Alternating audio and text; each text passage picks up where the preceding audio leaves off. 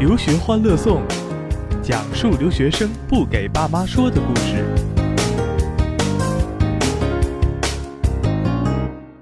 留学欢乐颂，今天咱们聊什么呢？还聊土木啊？可能很多的听众朋友一听又聊土木，还能聊出点什么新鲜事儿呢？还真有新鲜事儿。咱们刘欢前面有两期土木工程相关的朋友学生过来跟我们聊天啊，一期是肖峰，另一期呢是吕贺啊。他们大概的路径都是这样的：肖峰呢学完土木之后，现在去了大学做国际学生服务的工作；另一位呢雨鹤呢学完土木之后呢，现在学到了 CS，啊，这是两个故事。所以在前两期节目中呢，我下了一个特别特别武断的结论，叫做：哎呀，别学土木了，土学完土木找不着工作。结果刚刚说完，当天晚上，那天聊完之后的当天晚上，我的另一位学生啊，也是好朋友李凯同学出现了。啊，就是今天我们的嘉宾李凯，给大家先打个招呼啊，李凯。哎，大家好，我是李凯。啊，李凯呢是来自俄亥俄州立大学，博士毕业，要恭喜你啊！刚刚谢谢毕业，是第一个恭喜。刚刚刚刚结婚，这是第二个恭喜。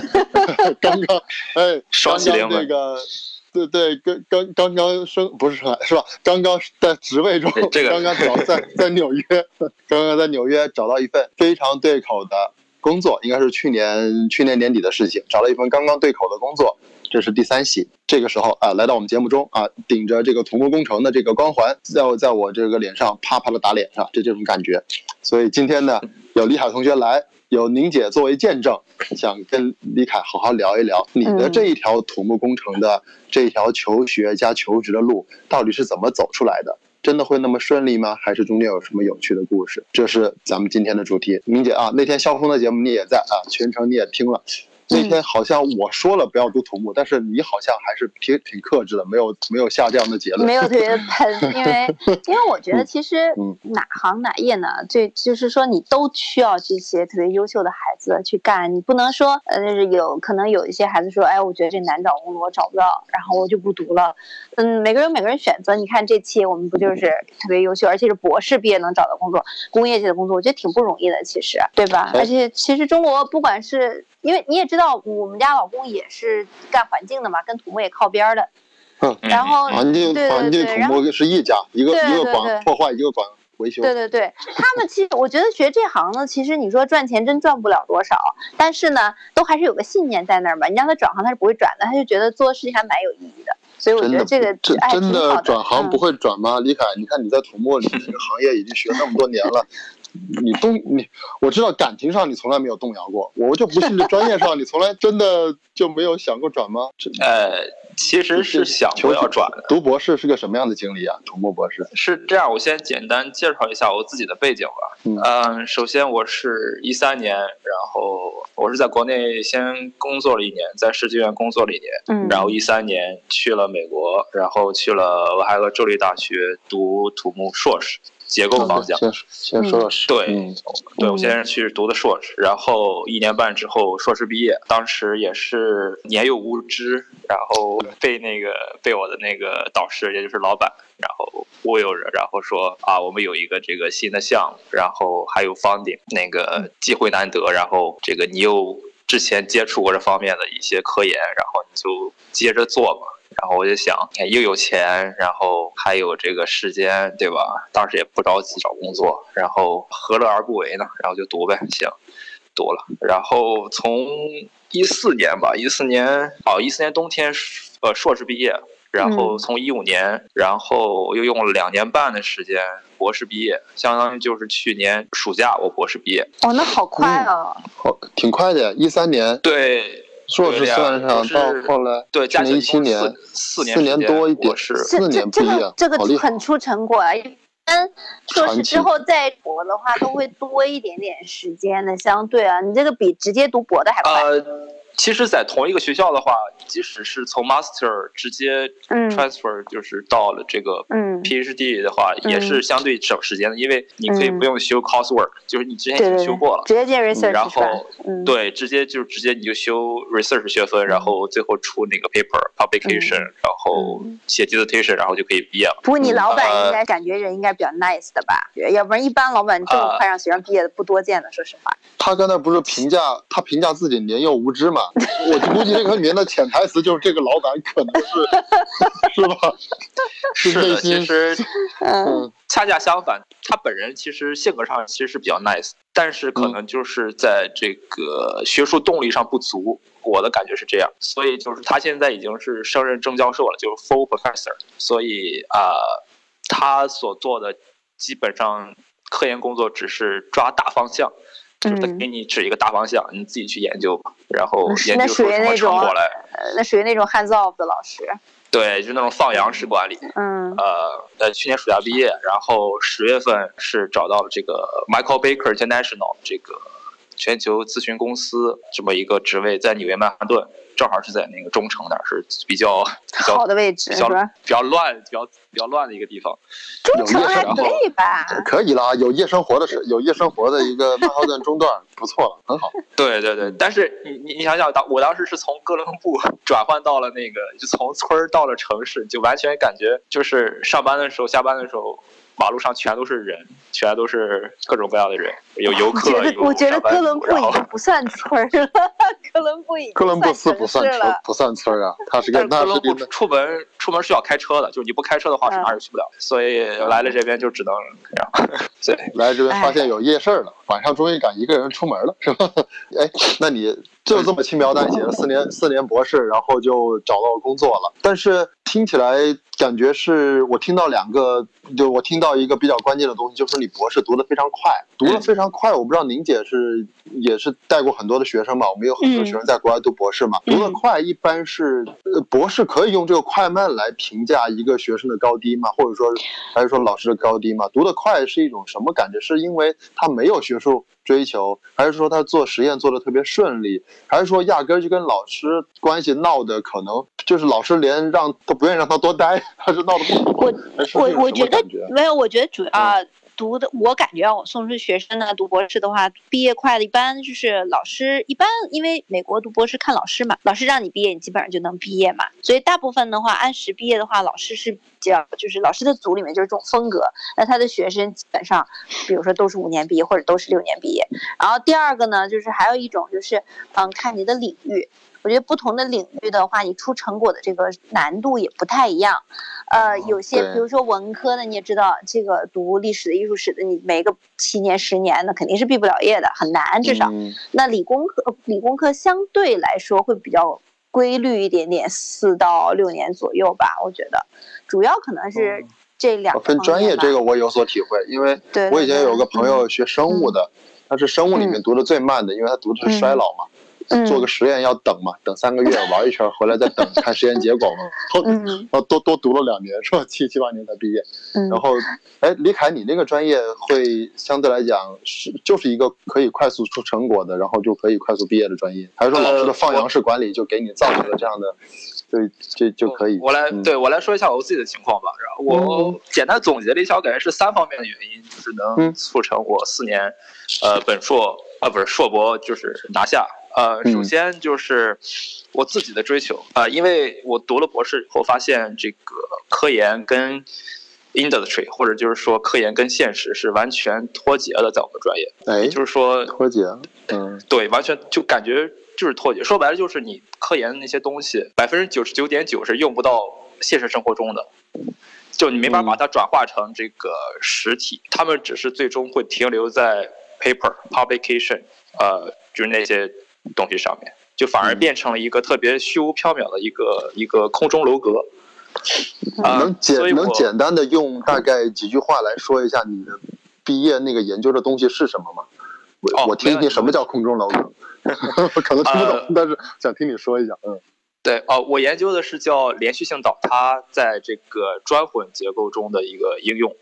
什么叫连续性倒塌呢？就是说你在一个房屋高层，你突然把它就是因为外力作用，可能是爆炸，有可能是恐怖袭击，有可能是一些就是就是火灾，突然失去了一根柱或者一个某个承重结构，然后你不希望整个楼像一个多米诺骨牌一样连续性的就直接垮掉，你只希望它不要倒，就可以始始终站在那个地方不要倒。嗯。这个最好的例子就是之前九幺幺事件，就是美美国国防当时那个九幺幺事件，双子塔，当时一架飞机撞，如果那个结构足够稳定，或者说它的那个内部那个那个力传导是足够就是智能的话，嗯。那它可以不需要过了几分钟之后就完全倒塌。但那个不算砖混结构吧？那个不是钢筋结构对吗？就是对，那个钢结结构但是对但是我我当时研究的课题就是砖混结构。那砖混结构的楼怎么可能被作为恐怖袭击的目标？哎，算了，我这脑子有点乱。但是我听起来，我觉得这个研究应该说，可能在工业界里面还是有应用的这种前景的吧，只是比较窄。是的，是的，对，嗯是比较窄，以致就是说，呃，怎么说呢？就是首先，我我们这个方向研究的都是那种极小的概率，就是极小极小的那种，几乎到、到百分之一、百分之二那种发生的概率，啊、才会去研究。然后可能是因为研究的这个这个方向嘛，就是你看这个混凝土的研究完了，然后这个钢 钢筋的研究完了，那就就只剩只剩下这个砖混的没有研究。那就为了这个课题新颖，然后填补之前前人的空白，OK，那我们就研究一下这个砖混。然后正好在我们学校有几个这个砖混的四层多高的那种宿舍楼，嗯啊它需要需要需要拆除重建，因为它足够老，已经是一九一九四二年和一九四三年建的两个楼，是学生宿舍砖混的。然后哦。当时我们就在它拆之前做了一个小实验，就是先跟那个就是施工队商量说，嗯。你们不要直接把这个楼推倒，我们哦。想先指示你们先推某一个结构局部，然后看看这个楼怎么反应。我们就是先做一个小的实验，正好我们也有实验对象，然后 类似于还是免费的。学校要不修宿舍，你还毕不了业。你敢你赶着对对这个学校拆楼哎。，那其实就是说，你读这个博士下来，就是说，是不是一开始一读上做上这个题目就已经下定了决心，是我不走学术界了，我要走工业界？是不是很早就有这种决定了？呃，其实恰恰相反，当我读了一半的时候吧，到嗯。一五年的时候，嗯，我是意识到我应该是回工业界的。啊、之前一直觉得应该是走，之前是觉得应该没有走学术界的，嗯。之前也没有也没有之前是说一定要不知道学术界，之前是觉得先先先先读着博士会对轻松点，嗯有钱对有个有个就是眼前的可以做的事儿。嗯。嗯，对，就是先先读着，因为当时嗯。也不决定说一定是要在学术界，一定要去工业界，嗯，反正就是先先读着吧。当时感觉这个学历越高，就是竞争力越强。但现在找到工作之后，有没有觉得说，其实学历越高，在找工作的时候并不是一个加分项？啊这会不会这么说？这个我想，这个我想留到后面，就是我找嗯工作的时候再谈。哎对好好好，哎，对我我关于关于。哎，嗯你李凯今儿做了充分准备，我觉得我今儿这个我就特别特别感兴趣。哎，李凯，我刚才还你看那个拆迁不是你刚才 拆迁去了，你刚才那个你刚才这个毕业论文，我让我想到了，就是说这个就业前景，你研究那个就是说，其实叫做特别的应用面儿看不，就是你研究的东西跟现实生活中的这个距离比较远，提到这个了，对吧？这个你你呃，对对，那你研究这个，我感觉好像也还可以啊。这个都也还可以其实说实话也以拆迁了。你放到国内的这个城市农村改造里面，其实大有用途，大有用途啊。但是我我们做的是那种就是灾害性的，就是就是恐怖分子呀，包括火灾呀嗯这些。然后现在的哦，说白了就是不是人为。现在嗯也有也可以人为，就是哦，对你这个，对对，我想起来了，你研究的是如何能够让它不倒，不倒拆迁拆迁办是如何让它倒。所以你这个好对像确实没什么。你要让它不倒，那这个其实每一个建筑在用不着你。对在建的时候，不就应该把你这种 idea 或者把你的结构设计进去吗？对吧？呃，在建的时候也可以，但是我们主重侧重于就是突然的大荷载冲击整个建筑。好吧，这个有点呃 很少见，确实很少见。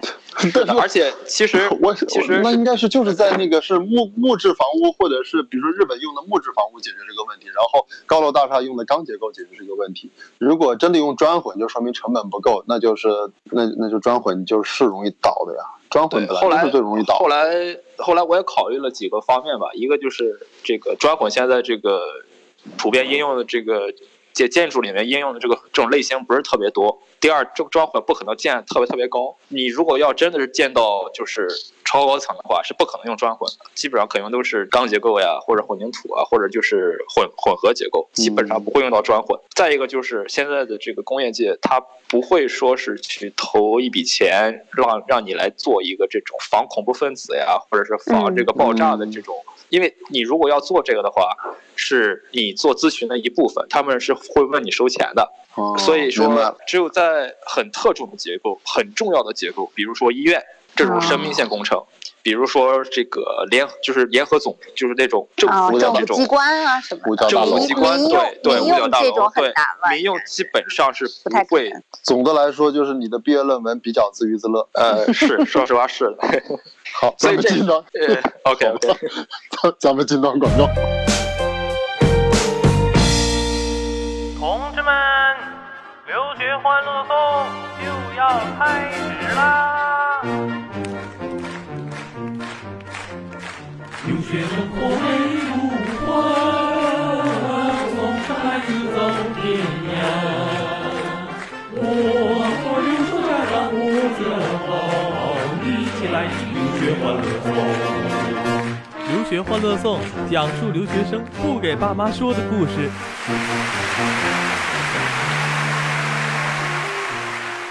大胆女子，你这两年在海外搞了啥子？带的我已经全都听说了。哦，我的天哪！我亲爱的父亲，你怎么会知道这些事情呢？我是特意没告诉您和妈妈的，怕你们知道了事情的真相之后一时会接受不了。哦，我的天哪，这真是太让人担心了。但是国外的生活成本确实是很高啊，我也是不得不利用一些学习时间去打工挣钱的。父亲，这些事情你可千万不要告诉妈妈呀，妈妈知道了会生气的。你是从哪儿听说这些事儿的？多亏了留学欢乐颂，讲述的都是你平时不跟哥老子说的事情。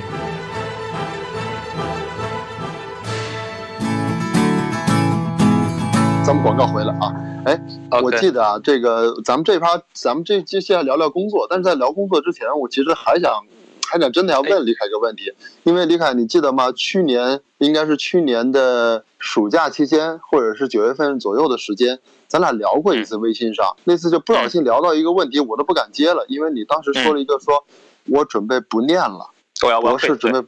对，那今 那如果要算下来的话，那就是你博士毕业的头几个月啊。那时候已经负能量，还是说遇到什么事儿了吗？还是就是心态不好？也没有吧。当时怎么说呢？当时就学校那个学校学校的那个拆宿舍推迟了。没有没有，这还是促成我就是四年一个一个契机吧。就是呃，我没我刚刚没说完嘛。我说一共有三个这个方面促成了我四年毕业，一个就是我立志回到工业界。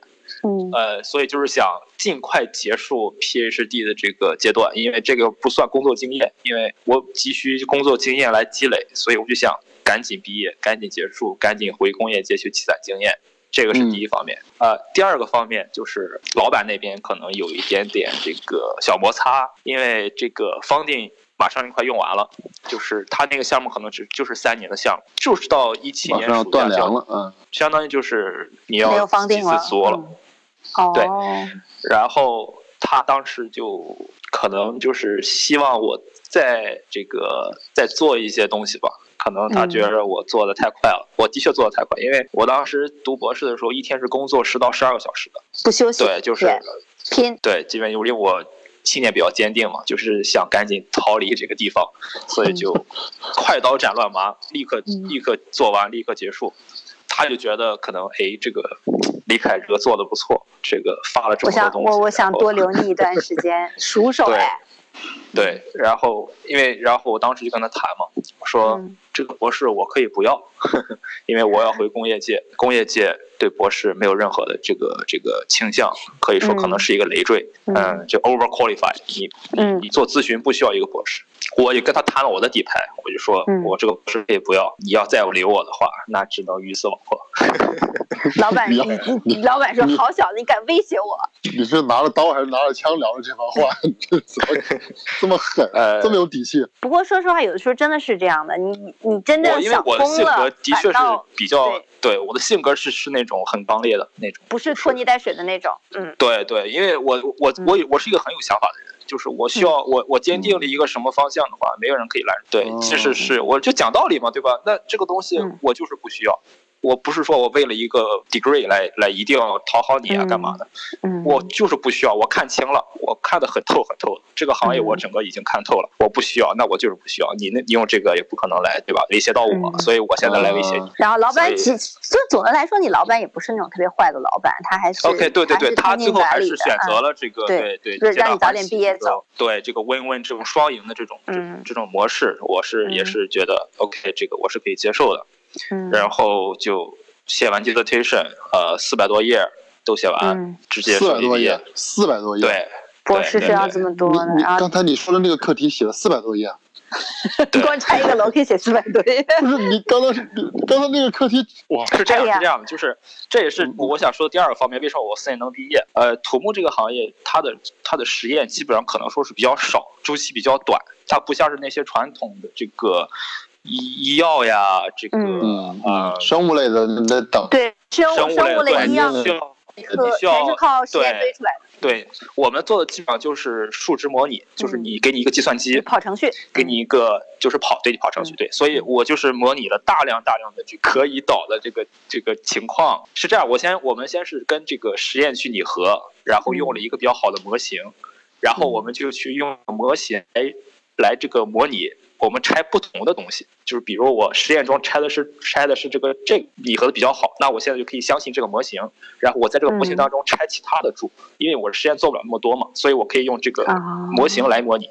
我拆这边这个梁，我拆那边那个柱，所以我我我重复了上百上千种这种这种可行性方案，然后嗯最后做什么这个线性回归啊，包括这个数据分析啊，所以都东西其实还是蛮多的，对，东西还是蛮多。其实你想做的话，其实东西还是蛮多的。我突然想到理科专业是可以做什么的了，有一个工作适合的，是吗？我想到了，乐高啊，乐高，你你这养这你你这个有孩子的跟没孩子的，就是思路都不一样，脑洞都不一样我当时送了翔哥一个乐高，我说给你孩子，他第二天发过来说我拼完了，第二天发过来说我拼完了。哎，不过我说实话啊，就做的这个东西，其实虽然说题目感觉应用挺窄，但是这个你用的手段各方面的话，其实还蛮时髦的。就是其实找工作现在比较热门的话，还是这种，就是说你数学好啊，做模拟啊、软件啊各方面，它对你找工作还是有一定帮助的吧？嗯，是的，是的，李凯，你在读博哎士期间的话，你是一直泡实验室里一天十到十二个小时，还是说等到暑假这种大块的时间的时候，你可能也会去做实习呢？有没有？因为你刚才说到一个细节，说你你已经笃定了说你要做工业界，那工业界是不是对得提前做一些实习的准备啊？你走过这条路没？我我我暑假做了两个 intern，啊。就是 full time 那种，暑假两个 intern，这个也是我比较前期布局吧，这个是这个布局的比较好，因为当时我笃定我要回工业界，然后我就暑假做了两个，在当地嘛，都是一个是做这个嗯。structure engineer intern，然后还有一个做就是 civil engineer intern，就做了但是你两个两个怎么协。调？你怎么协调跟老板的这种关系？因为老板我是老板一般暑假都会让你嗯签合他同他很他，很不开心。他很不开心，对，他很不开心。实习是你自己找到的是吧？对，实习是我自己找到的。当时我啊就、我就直接拿着那个 CPT 去找他签字，嗯然后我就说暑假我不要你的工资，我自己就是吃喝我自己负责。啊然后我说科研什么的，之前做的 OK，相当于我平常说的这个量已经把暑假已经做出来了。嗯你平时每每天多干了四个，到最后对那，暑假就被我的我的 schedule 是这样，就是我一天工一周工作六六天，只休周六。然后每天就是十到十二个小时，我的天就基本上就是睁眼去学校，然后干到中午吃个饭，然后下午再干，干完以后回家吃个晚饭，然后晚上再回来再干，一直干到将近我累了，天。这很自律啊，就是这个很难过，好几年都是这样过，那很辛苦。呃，还好，因为其实我一直在看《肖申克的救赎》那个电影。我的个天！哎呦，憋不住了。就人要有信念的时候，其实是一个很可怕的事情。就所有的事，所有的东西在你面前都是无法阻碍你的。嗯，呃，对，这那时候就在看，啊，你老板估计也没想到你这么倔，你根本不听他的。他这老板在你心里搞了半天是个典狱长，可吓人了。反正他每次 meeting 就是说一些不着边的事儿，就是相当于我给他可我给他 A B C D 几个方案让他选，我让你看看这哪个比较好。然后最后他说，呃，A 不好，B 不好，C 也不好。那我说你给我个地方啊，他就说啊，你再回去再自己想想。唉，这很常见。啊不过真的这读博士都有。都博读博士真的是博以至于跟导板的博弈啊最后的这个结果就是我做的东西他看不懂，OK，就你实际上你做的比他还要牛了，就在这个里。他也不是说牛吧，反正就是他根本就不 care 他的学生做的是什么，他只要最后的 publication 上面带他的名字，我我懂。了，对这个话说虽然很比较狠，但确实比较博士生很多博士生存在的对问题，对，也但确实是现实，但这个的确是事实。嗯事实事实是，对的对的，原以为就是评价国内的一些教授的一些情况，其实到了国外的话，只要是大学，只要是这样的制度，其实是一样的，都是把学生对，因为你跟他发生的是利益利，你跟他发生的是利益关系，就是你拿他的钱，你为他工作，这个其实是一个很平等的交换。对对对，嗯，其实就是 employer 和 employee 的关系，很多时候很，少。这种是的是的。professor student 对，为什么到了博士，大家都说我自己的老板，老板，这个老板就是这么来的。对，不是老师了。然后嗯。对，然后再说回来，就是我当时做两个 intern 嘛，然后这两个 intern 其实给我找工作的时候加分是是最高的对嗯。比我的学历，比我之前的那些就是做的东西都要很高，因为你的 intern 代表你有这个一个最基础的一个这个 entry level 的这种感觉，所以他们不会说让你对他们很特别喜欢这种 intern 或者是 co-op 对，你有这种背景的人，嗯。哎，那你的 in 做了两个 intern，然后做现在这个工作，现在在纽纽约多久了？半年有了吧呃？，正正正正好好半年，对我正正好半年十月10月份十月二号入职，哦今年四月1然后到下个礼拜一四月二号，相当于正正好好半年。那那你现在喜欢你的这个工业界的工作吗？你觉得自己做的选择对吗？哦我觉得做的蛮对的，我觉得做的蛮对的。我现在在 Michael Baker，Michael Baker 是一个全球有六千多个员工，然后全球九十多个 office 的一个这个比较大的这种 global 这种咨询公司。然后它在美国基本上每个城市都有自己的 office，啊、我是在纽约中城，这个主要做的就是纽约州、纽约市、新泽西州的一些这个桥梁设计。其实我、哦我现在做设计嗯，对我现在做的其实跟我博士之前念书的时候学的也不一样，因为我现在做的是桥，我之前呃研究的是房子，所以现在做的是这个桥呀、路呀，包括高速啊这些一些这个结构设计和一些这个结构。那你觉得就是做这份工作，实际上你博士的这个学不能说学位吧，就是这几年的知识积累或者科研积累，对你这份工作有帮助吗？还是说其实硕士毕业找这份工作就够了？其实是有帮助的。我曾经自己反思了一下，其实是有帮。首先，可能是在两方面吧，我总结是两方面帮助。第一，可能就是这个你学术的这种背景，它嗯不可能说是你直接把你学的直接应用到你的这个工作上面。